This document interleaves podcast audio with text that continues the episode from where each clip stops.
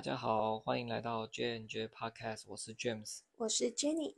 那我们真的非常久没有录音了哈，大概有一个多月了。对啊，这一个多月如何？你不知道在忙什么？没有啊，就遇到说就是小朋友生病，又遇上我们两个生病。对，这又花了大概两个礼拜的时间嘛，不止。对啊。然后现在回去换小朋友生病。对。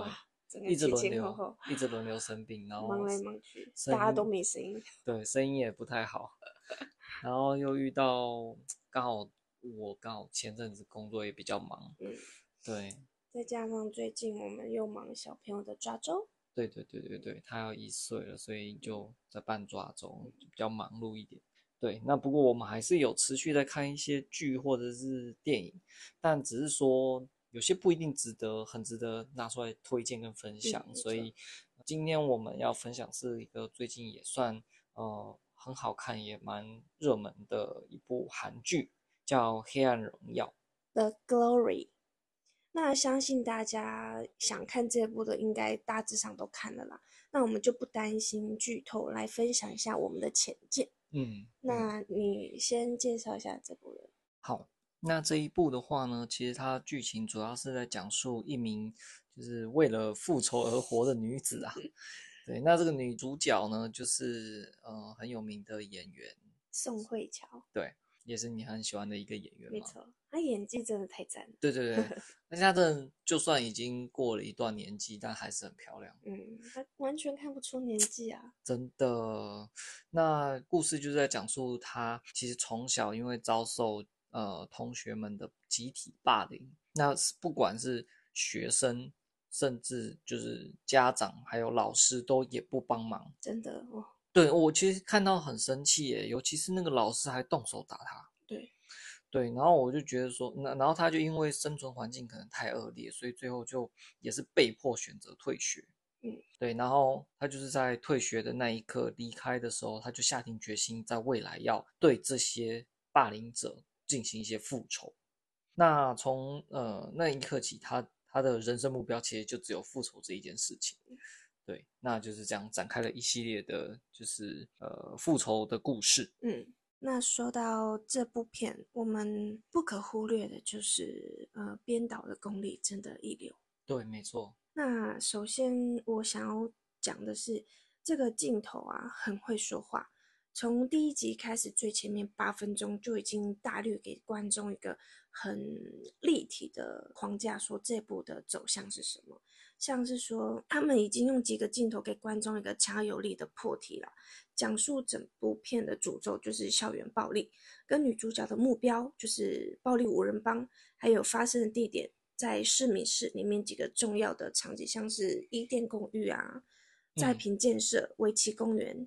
然后贤正家跟同一家的相对位置等等，那我觉得这个部分它场景带的很快，几秒钟就过去。但是其实你仔细看，它其实在最前面你已经就知道它整个框架是什么了。我觉得真的很厉害。嗯、再就是切镜头切换到女主角搬进新家，她用照片布置那个很像通缉犯那种墙嘛，哦、对不对？对。然后再就是看到穿着华丽的贤正没有拖鞋就进了屋内。其实这就可以看出两边的性格跟身份。女主角就是受虐跟要反击的那一方，贤正就是高居上位、打压施暴的那一方，也显示出贤正无理傲慢的性格。嗯嗯。那再就是镜头切换到警局里，就是老师来警局接没有父母，就是没有靠山、没有背景的桐樱。跟另外一个就是有钱家的公子哥，嗯，这个态度就是非常的反差，嗯，对，就可以看到说桐樱的生存环境真的很恶劣，而且像那些师长其实也都非常的势利哈。对啊，怎么可以势利眼成这个地步？然后在这就是从刚刚到现在到警局这个地方，短短八分半的镜头，观众其实就可以很清楚的了解整部的定调。它的起承转合也给出了一个很好的开始。简单的来说，这一部就是一个很剧情明确、演员演技在线，再加上编导都很完美的一个剧作。嗯，没错。我是觉得真的编剧剧情上编的蛮厉害的，而且几乎我没有找到太多不合理的地方。没错没错，就几乎都可以解释过去。没错，说到这个编剧，应该说常看韩剧的剧迷们应该就知道这个是金编金牌 编剧 金银淑他笔下的一个连续剧。嗯，对。那他其实呃蛮多热剧的啦，像是这是我去维基查的。但是我自己有听过的，我就把它，我就算它是热剧了啦。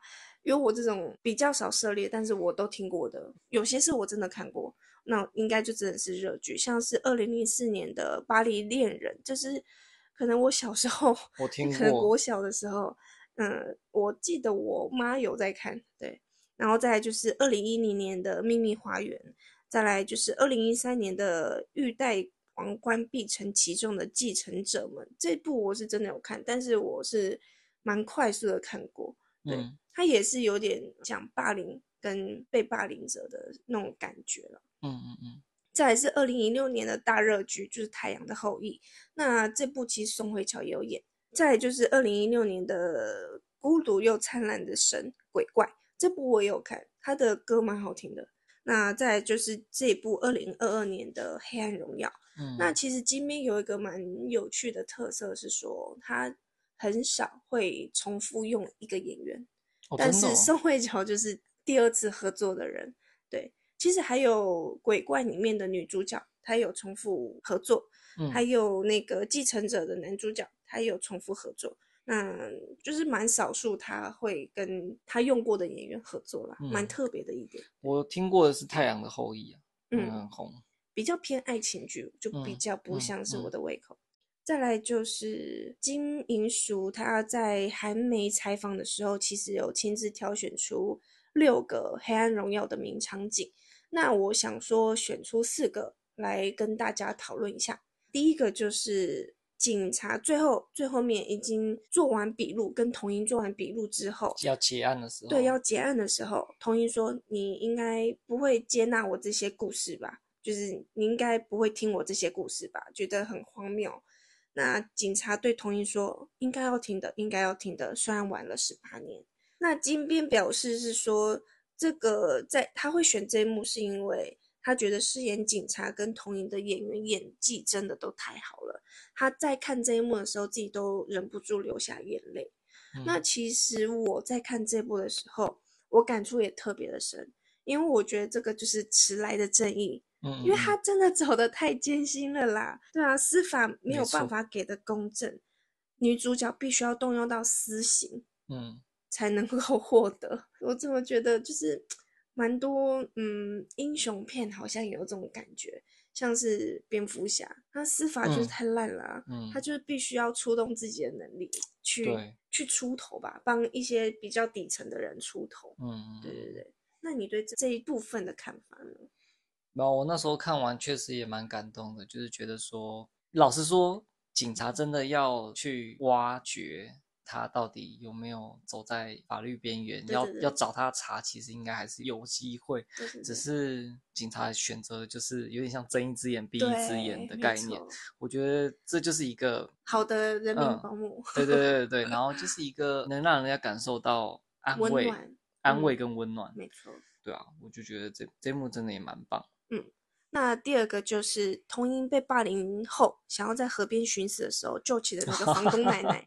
房东奶奶跟他说：“我们等春天再一起死吧。”那一幕，那其实金编是说这部就是让童英有继续活下去的希望啊。嗯，那我在看这幕的时候，真的也是起了鸡皮疙瘩，也觉得编剧编得太好了，因为他是最后面才还原出这一段。对。然后你就会觉得说，冥冥之中其实上天还是在默默拉住，就是应该说抛一根线给童莹吧，就抛一个救生圈给童莹。然后另外一个我的解读是说，也有可能是上天也觉得这些霸凌者罪大恶极，就算怎么讲死了也没办法消除他们身上的罪孽，所以想要借由童莹的手来教育这些十恶不赦的人，这是我自己的感觉。嗯，然后让那些人生不如死。却无法死的那种感觉，嗯、那每天每天要面对自己的罪孽种下来的果，这是我那时候看完的一个感想。嗯嗯嗯，对啊，我觉得这一幕其实也是透过他最后还原的时候，才会感受到说，哇，原来是这样，难怪为什么那个奶奶会说是救命恩人。对，不只是救命恩人，救命恩人还是在那个已经到剧情走一半，好像才冒出来的。然后他其实，在好像前面几集，那个女主角不就有问这个奶奶，就问她说，你怎么会就是特别用便宜的房租租给我？嗯嗯，对，那其实那个时候就在暗示说，可能这个房东已经知道。哦，他要做什么？这个女主角是谁？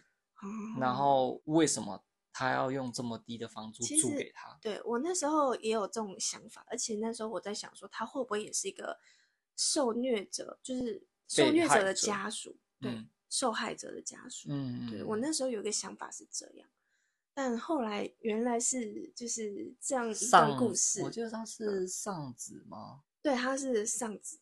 对，丧子之痛，然后想要寻短，然后觉得刚好就在河边遇到他，对对，他们两个相遇，没错，啊，觉得嗯，那时候真的就是很感叹，嗯，对，就是也觉得说，哎，其实上天没有放弃，没有真的对同一见死不救，嗯，让两个想要寻死的人可以互相扶持，扶持，给予温暖，这样子，就是真的鸡皮疙瘩。嗯 第三个就是说，最后一集里面啊，在监狱前面，男女主角互相说“我爱你”。那金边的意思是说，他会这样编排，是因为他想要两位，这两位都是借由彼此才能够活下去。应该是说，男女主角都是以对方为借口，以对方为活下去当借口啦。嗯，因此互诉衷肠也是彼此要活下去的暗号。就跟人说“我爱你，我爱你”哦，就是我们一起活下去的意思，这样子。那其实我当初在看这一段的时候，是真的有点看不太懂，以为只是 想要穿插一些浪漫的情节在里面。但后来知道金边的语义之后，觉得啊，金边果然是金边，处处是细节，对啊，才会看得懂。对啊，我这句想说，天啊，为什么他们要站在前面，然后一片乌云过来，然后就说，哦。我爱你这样子，对啊，真的，而且要在监狱前面，对，然后所以哦，原来是这样子，就是有这种一起活下去的感觉。然后再来是第四个，就是神婆被朝夕附身的那个场景。那金边说对这一幕蛮印象深刻，是说因为没有一句台词，但却可以让观众感觉到朝夕的存在。嗯。这一幕其实让我啊很，很像在拍鬼片，也很意外。对，因为那时候我看那个镜头的，呃，怎么讲？镜头的语言是知道哦，童音有付钱让神婆假扮饰演朝夕，但后来神婆突然表情一变，那个时候我真的是背脊发凉哎。没错。对，然后讲出越来越多细节的时候，我真的就是哇。觉得太震惊了，嗯，对，震惊之余也觉得啊，恶人有恶报，然后也想起以前大人常跟我们说“举头三尺有神明”，我不知道你们家有没有这样，有好像有，但我们家就是会有说什么“举头三尺有神明”，然后这一幕就让我觉得哦，这个是前方三尺有鬼魂，太可怕了。然后因为我们家本来就不太相信那种东西，嗯，但是。也不是说完全不信，就是觉得说，反正就是不能做坏事的。嗯，那这部就是觉得哦，应该说这一幕就让我觉得说，哦，宁可信其有。哎，对对对对对，神婆其实神婆也是用性命付出财迷心窍的代价。没错，因为毕竟神婆为什么是神婆？她就是有那个天赋啊，可以跟那种灵魂来通灵，那是一个天赋，但她却用在错的地方。嗯，那就是一个。暴殄天物啊，对吧？浪费自己天赋的代价了，我觉得。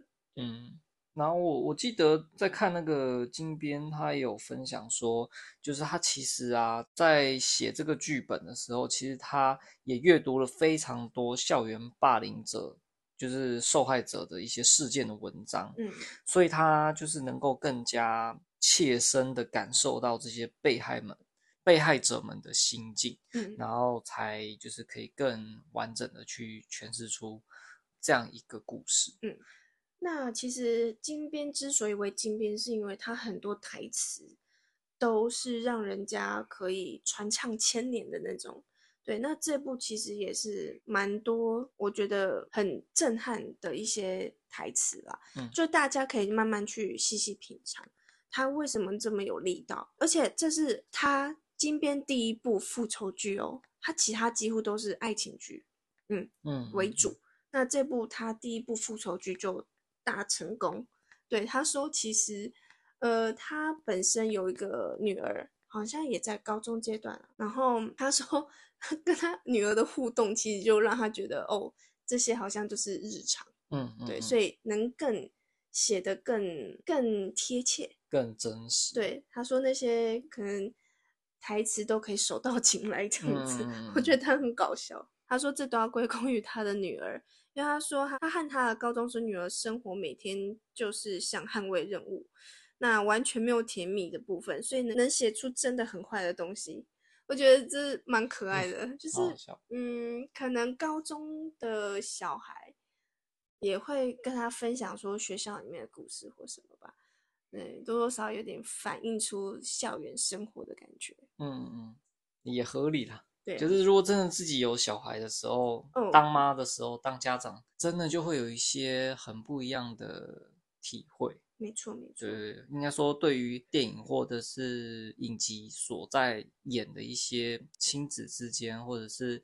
孩子跟同辈们的一些故事，就会觉得特别有感触。嗯，那这以上是金编选出来的几个名场景。嗯，那我想问你说，你对这部看完之后，有没有觉得哪一幕是特别印象深刻的？嗯，其实我觉得像韩剧啊这种，就是一集快五十分钟、一小时，然后又总共有十六集。对，在这种情况下，其实你很难说。有只有单一一个场景是非常印印象深刻，就是有好几幕其实都很很让人印象深刻，我很震惊啊。嗯、对、嗯，那我就举最主要的啦，其实就是霸凌的桥段。哦、嗯，我真的觉得就是，嗯，每一幕霸凌的桥段，对不对？嗯，你说像像是那个用电卷棒。对，电卷棒烫身体，然后或者是用那个熨斗烫脚，哦，哎、欸，你知道我看到那一幕，我都可以闻到味道了。而且听说这个是真实故事改编，真的假的？嗯，这是真的发生在韩国的真实故事改编，好可怕。所以我真的觉得说，看了十部韩剧里面，大概有八部都会扯到那个。哦霸凌，霸凌，我真的不懂，是韩国到底校园是不是没有啦？处处都有霸凌。他们真的压力蛮大，但真的压力大，也不要把自己的压力转交到其他人身上。对啊，太可怕了。我觉得台湾其实应该也有，只是被拿出来讨论的可能不多。嗯，是有这种可能啦。而且他每一个霸凌的的那种对象或故事啊，基本上都不外乎就是有钱人家的小孩。没错。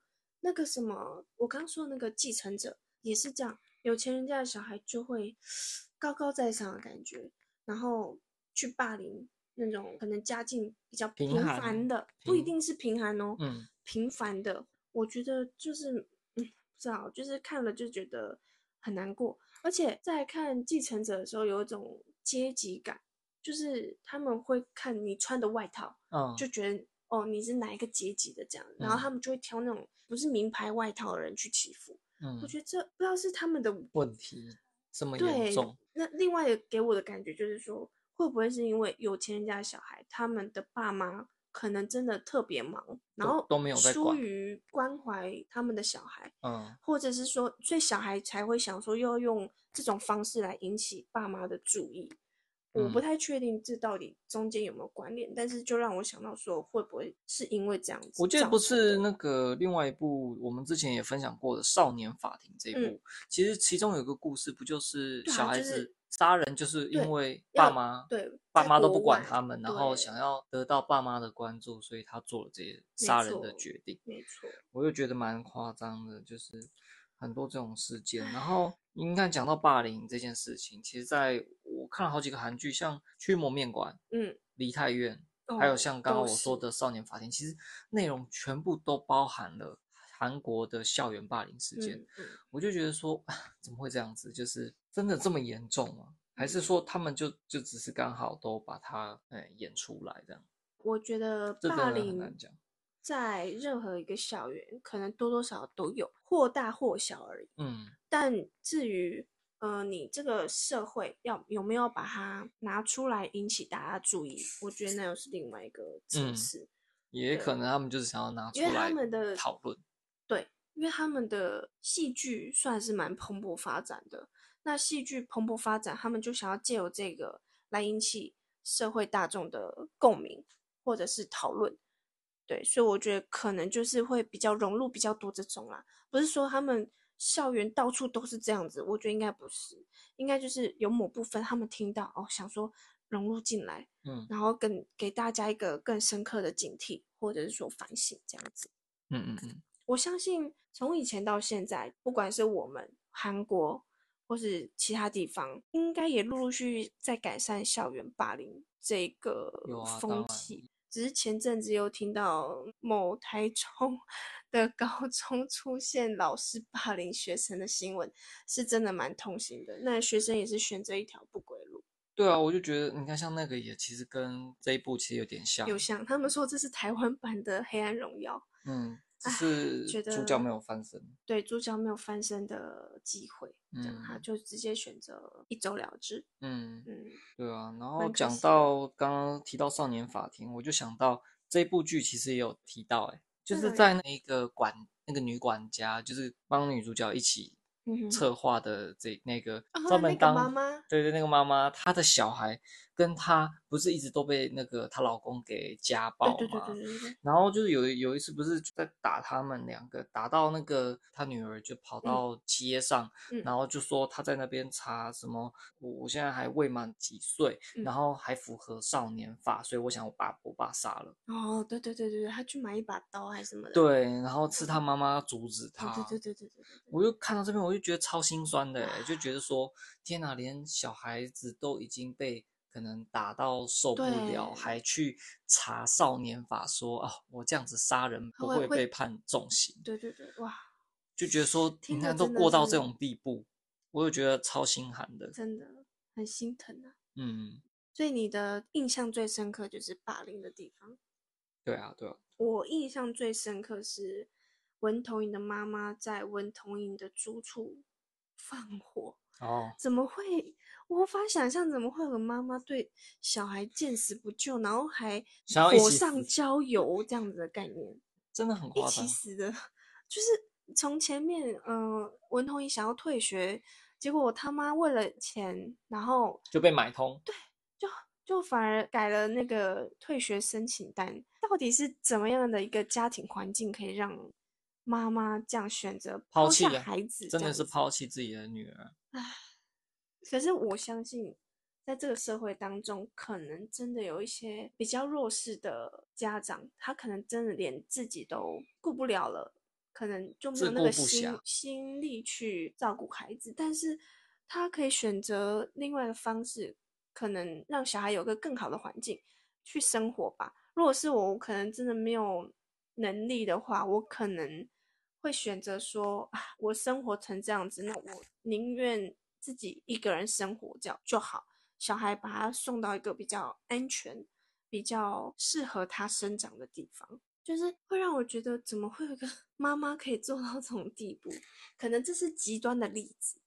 而且我觉得他真的很过分，是真的，除了把自己女儿以前那么早以前就把她抛弃，然后也都不闻不问，然后等到自己女儿已经哎有一份稳定的教师的工作，嗯、然后又来缠她，而且还越用越糟。对，然后还想把她搞到离职什么的，对啊，就真的，然后从头到尾还是为了钱，然后又被那个谁普贤镇买通，对啊，就是从头到尾都完全没有站在自己女儿那边过。对，我刚刚说到这一幕，就觉得说，不觉得好像这一部一直给我们一个感觉是说，有钱人好像都会觉得哦。有钱能使鬼推磨的那种感觉啦，可能我没有有钱到那个程度，我没有办法想象说这到底是什么样的一个生活，让他们有这种的想法说，说哦，反正我撒钱，什么事情都能解决，不能好好老老实实、平平凡凡的过日子吗？他们就是不行。我觉得这一部的一大看点就是可以去看说女主角童文颖到底是怎么。在不弄脏自己手的情况下去复仇成功，嗯、而且她不仅仅是靠她自己一个人，她其实还是有用智慧，然后去找帮手，嗯、找同盟，甚至就是找敌人的敌人，就是也算是自己的同盟的那种感觉，就是拉拢敌人，然后去他们自己去内斗，对，那种感觉就真的蛮厉害。其实是需要斗志的，对，有点像是那个各个击破，嗯，对，各个击破。然后他真的蛮聪明，就是先从最弱的两个挑，对两个下手嘛，对啊，我就觉得说其实是也是可以去看啊，可以看他说怎么一步步。从最弱的一个一个去呃击破的，对，然后一直直到最后啊处理掉 最算是最大的魔王这样。对，而且他，你有发现文同莹的复仇，他没有想要对方的性命，他是想要就是让他们得到相对应的教训。嗯，对，像那个很爱乱说话的那个女生，就是哑巴了嘛。但是那是他意意料之外的事情。对，因为他们自己互相伤害。对对对，那蛮刚好的。然后像是那个呃有色盲的那一位，他就是他只是拿眼药水给他，让他嗯可能看不到东西而已，只是最后神来一脚把他弄死。河杜里应该是河渡。对对啊，就是其实他也是 嗯，他不是以死为目的，嗯、对，他就只是想让他们活在地狱，嗯，跟他一样。生不如死，嗯，这样，只是刚好又在推波助澜之下，有些人就 得到更更深刻的嗯报应吧，我只能这么说。但我觉得，你知道，要那个全宰俊他看不到，其实那才是他真的应得的惩罚。嗯，就一死了之，其实他没有办法深刻的体悟到，对啊，他做错什么事。嗯，没错。那其实这部还有很多细节跟精彩的剧情，就留给大家再去细细琢磨。我知道蛮多人去一直重复看这部去找彩蛋，对，但彩蛋解析，呃，网络上其实有蛮多已经分析的很好的，那就请大家再去搜寻一下。那如果有什么不一样的想法，或是想讨论的剧情，也欢迎留言给我们。嗯嗯嗯嗯，其他就留给大家自己去算是品味嘛。嗯嗯，对对对，好。